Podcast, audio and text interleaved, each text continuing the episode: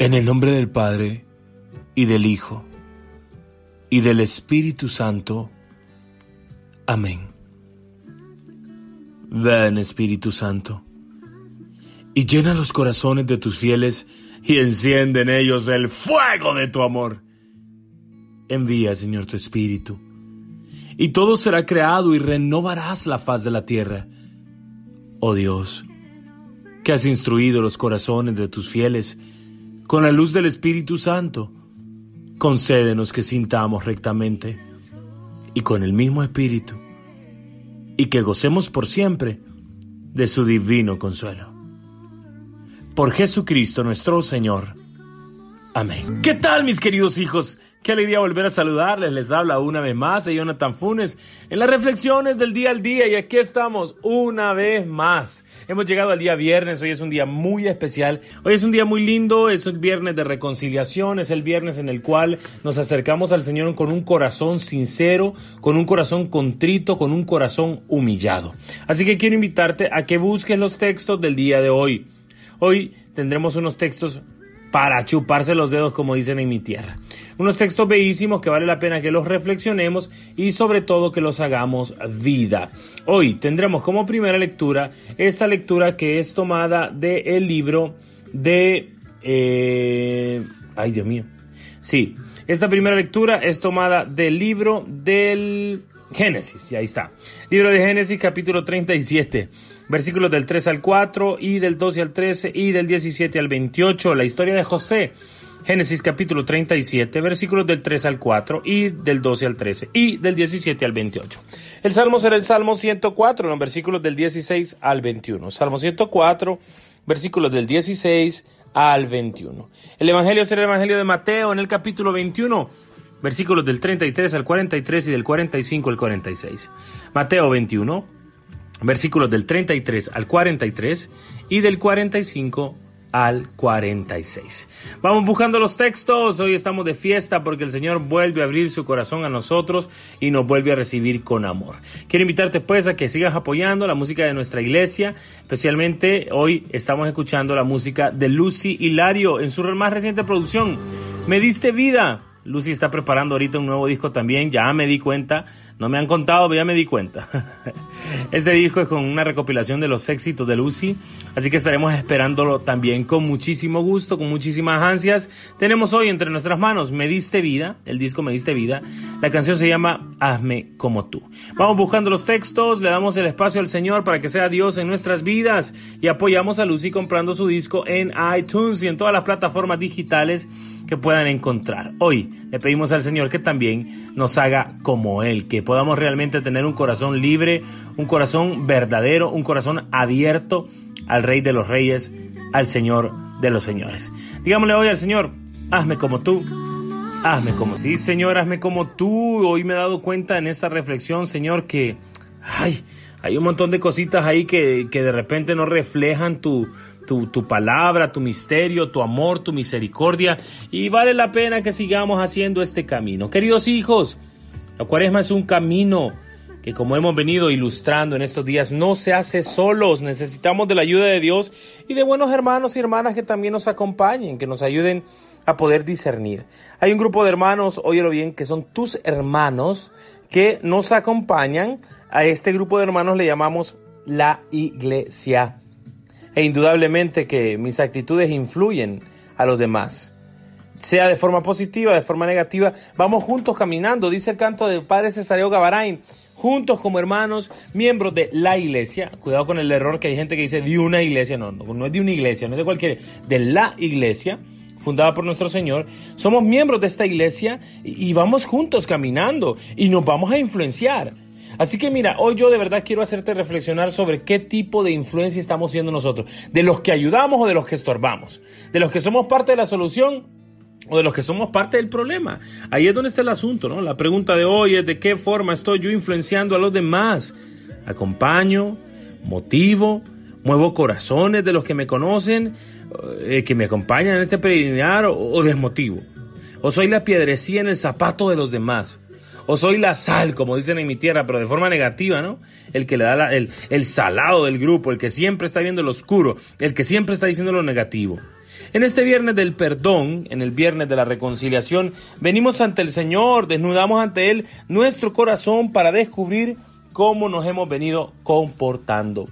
Si el Señor regresara hoy a la viña, como dice el Evangelio, y nos pidiera cuenta de la viña que nos ha encomendado, ¿cómo estaría la situación? ¿Lo dejamos entrar?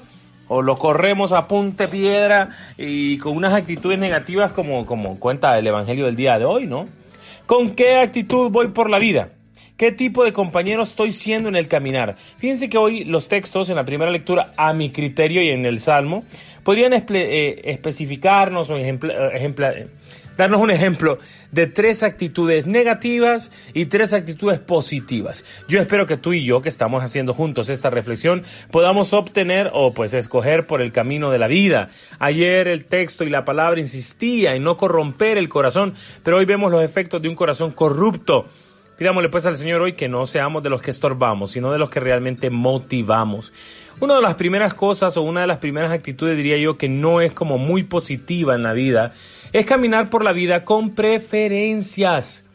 Queridos hijos, cuando hacemos preferencias entre los demás, cuando tenemos nuestros consentidos y nuestras consentidas, nuestros preferidos y nuestras preferidas, le hacemos daño a los demás. Esta es una actitud que divide a nivel eclesial, a nivel laboral, a nivel personal, entre los amigos. No es justo, no, no, no es bueno. O sea, miren, yo sé que a veces tengamos mayor preferencia con algunas personas en el sentido de que nos sentimos bien con esas personas, pero no lo hagamos público.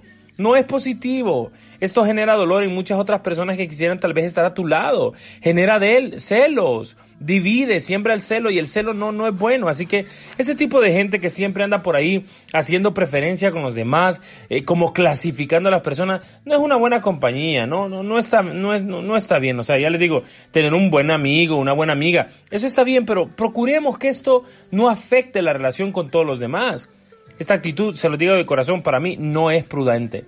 No le hace bien al corazón.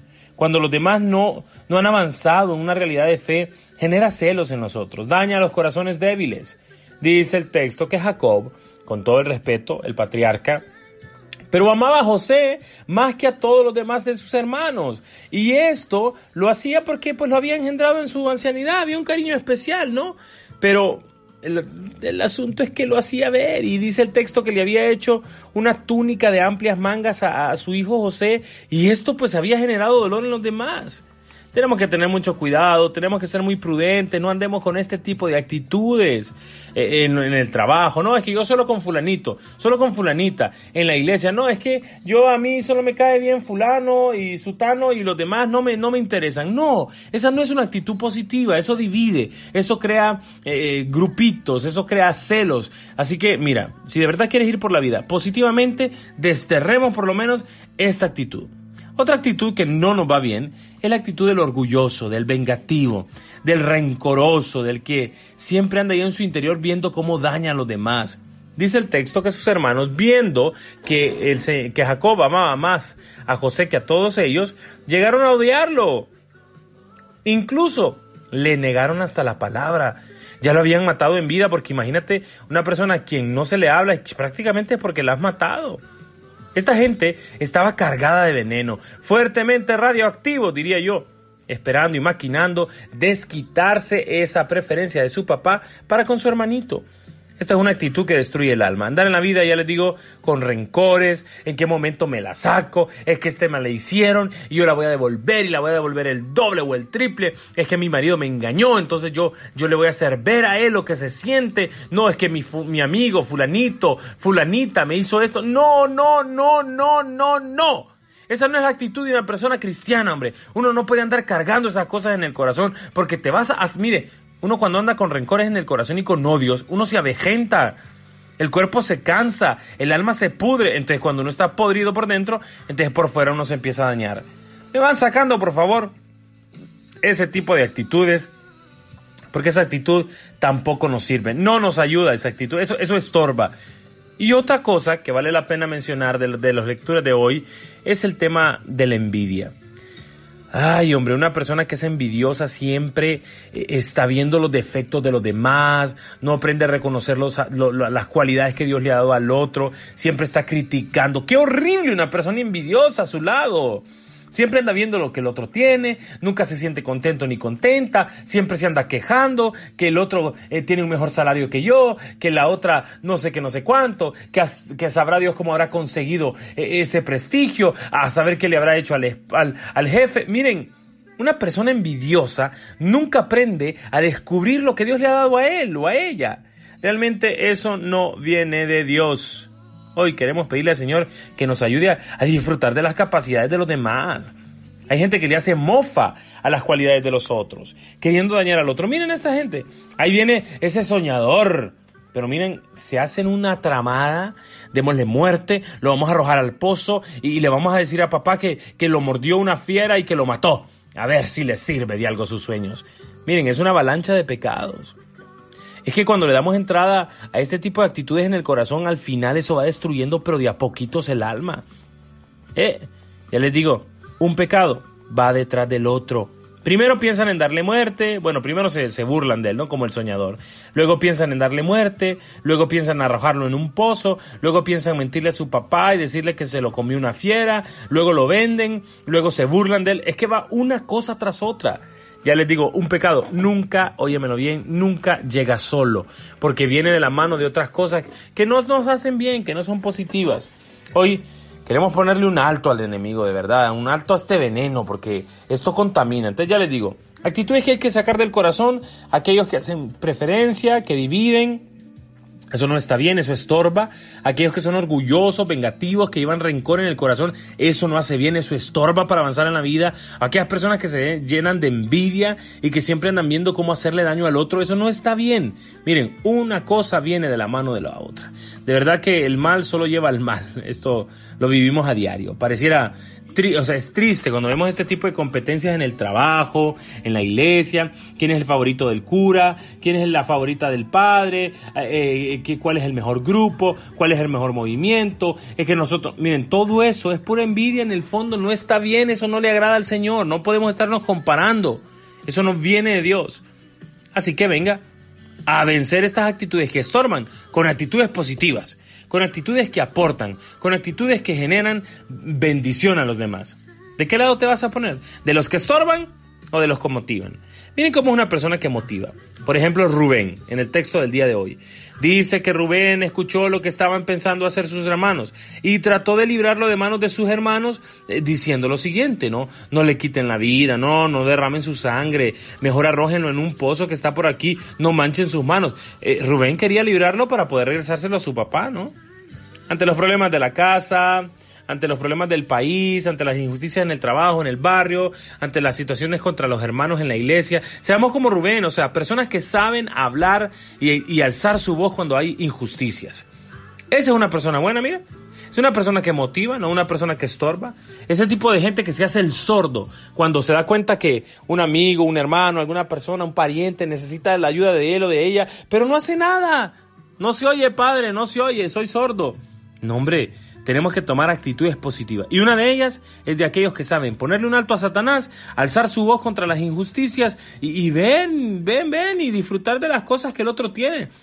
Otra actitud, créeme, bellamente positiva, yo me atrevería a decir ideal y, fundamental, es ese tipo de gente que hace que los otros reflexionen, o sea, que tienen un liderazgo positivo. Porque ya se lo digo, en estos días hablábamos en las clases, en el seminario, eh, cómo hay dos tipos de líderes. O sea, están los líderes que son líderes buenos, que llevan a las personas al encuentro con Dios, y están los líderes negativos. Yo no quiero ser un líder negativo, yo quiero ser un líder de Dios, un líder verdadero. Y, y este tipo de actitudes la encontramos en Judá. Judá eh, viene y habla con sus hermanos y dice, no hombre, miren, los empieza a hacer reflexionar.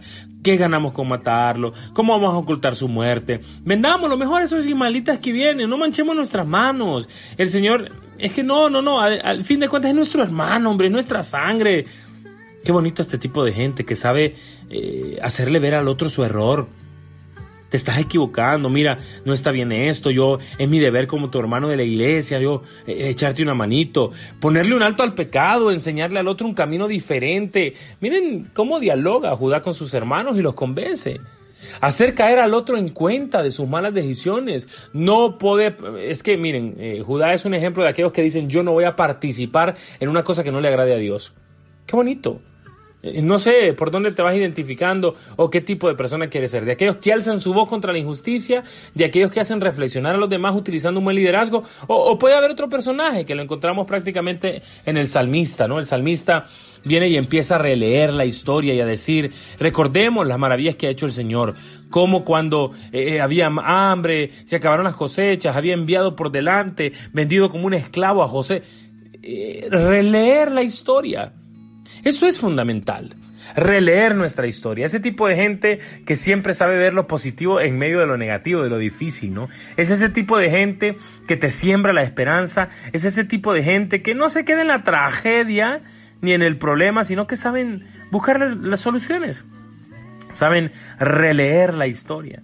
Saben animar a los demás. Eh, eh, te ayudan a ver más claro y te ayudan a no dejarte vencer ante las dificultades. Hoy de verdad le queremos pedir al Señor que nos haga ser como Él, porque en el fondo aquí el asunto es parecernos a Jesús. Por eso estamos en cuaresma, por eso vamos en camino, por eso estamos aquí en la lucha. Hoy es viernes de reconciliación y se los he dicho. Vea, vaya, busque a su confesor, confiésese ya, hombre. Vaya, busque a esa persona a la que le hizo un daño, pídele perdón, pídele disculpas y ya va a ver y se va a acordar de mí de la paz que hay en el alma, cuando uno sabe tomar la iniciativa para tomar, eh, eh, para perdonar, para mejorar, para ver por dónde va mi vida. Ánimo, hombre, se puede, ya les digo, o son de los que estorban o son de los que colaboran.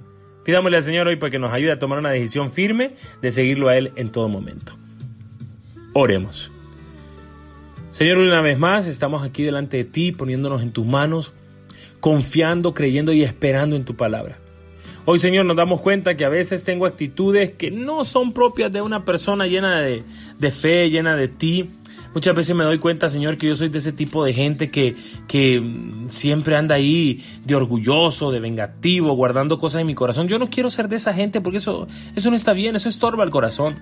O, con envidias ahí, no reconociendo las maravillas que Dios ha hecho en la vida de otros. Ayúdame, Señora, a no tener preferencias también con nadie, a llevar mi vida de forma libre, libre, libre, libre, Señor, en tus manos. Siempre, siempre en tus manos.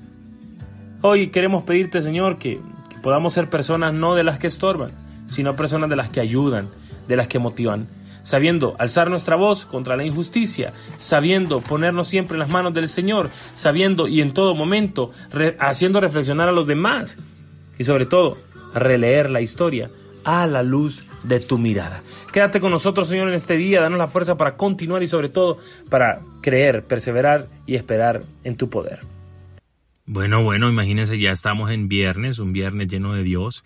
Yo siempre pues eh, desearles lo mejor y agradecerles por todo su cariño. Quiero recordarles con todo el alma que estamos prácticamente a 15 días, bueno, hoy estamos comenzando eh, un, nuevo, un nuevo mes, estamos en marzo, así que estamos a 14 días de nuestra primera actividad en Delaware, si Dios lo permite. Será una jornada de concierto de 7 a 10 de la noche, el viernes 15 de marzo en la parroquia Santos Ángeles. También el 16 y el 17 de marzo tendremos dos jornadas de retiro. El día 16 trataremos el tema de la lucha contra el mal. ¿Qué nos dice la iglesia al respecto? ¿Qué nos dice la Biblia? ¿Cómo actuaba Jesús? Los grandes santos. Es todo un recorrido muy bonito, muy interesante para aprender a luchar contra el enemigo y la tentación y el pecado. Estamos en cuaresma, así que hay que hacerlo bien. Y luego el domingo nos vamos a centrar más en la familia, cómo, cómo poder crecer espiritualmente como familia, qué es lo que Dios quiere para cada uno de los miembros de la familia, pues vamos a tocar estas temáticas. Cualquier información con Pedro al 302-494-1474, 302-494-1474. Queremos también a todos recordarles de nuestras peregrinaciones. El día de ayer estuve contestando varios mensajes que tenía por ahí pendientes, pero quiero recordarles que tenemos cuatro grandes peregrinaciones este año. Eh, estamos con santuarios marianos, que nos vamos justamente, si Dios lo permite, el 29 de abril. Hemos eh, hecho alguna modificación, quiero tener un poquito más en Medjugorje, así que vamos a estar más tiempo en Medjugorje y bueno, los interesados me pueden preguntar. Del 29 de abril al 14 de mayo. Tierra Santa, volvemos a Tierra Santa, ya están llegando los, muchos grupos en realidad a Israel, ¿no? Así que del 12 al 21 de junio nos vamos para Tierra Santa, tengan que tengan la tranquilidad. Por eso estuvimos allá, estuvimos subiendo videos en vivo de toda la experiencia. Finalmente, pues eh, Italia Romántica te espera del 2 al 15 de septiembre una propuesta diferente de viaje, así como también eh, lo mejor del Cairo, Río Nilo y Dubai, el encuentro de grandes civilizaciones del 4 al 17 de octubre. Cualquier información ya lo saben, estoy para servirles al más 504 3146 3686. Y recuerden que de la mano de tus religiosos mundiales puedes realizar tus sueños. Pedimos al Dios de la vida que nos bendiga siempre, en el nombre del Padre y del Hijo y del Espíritu Santo. Amén y pa'lante, óyeme bien, siempre pa'lante. Recuérdalo, que para Dios nada es imposible. Con todo mi cariño y unido siempre en la oración. Te habla, te saluda y te bendice. Jonathan Funes.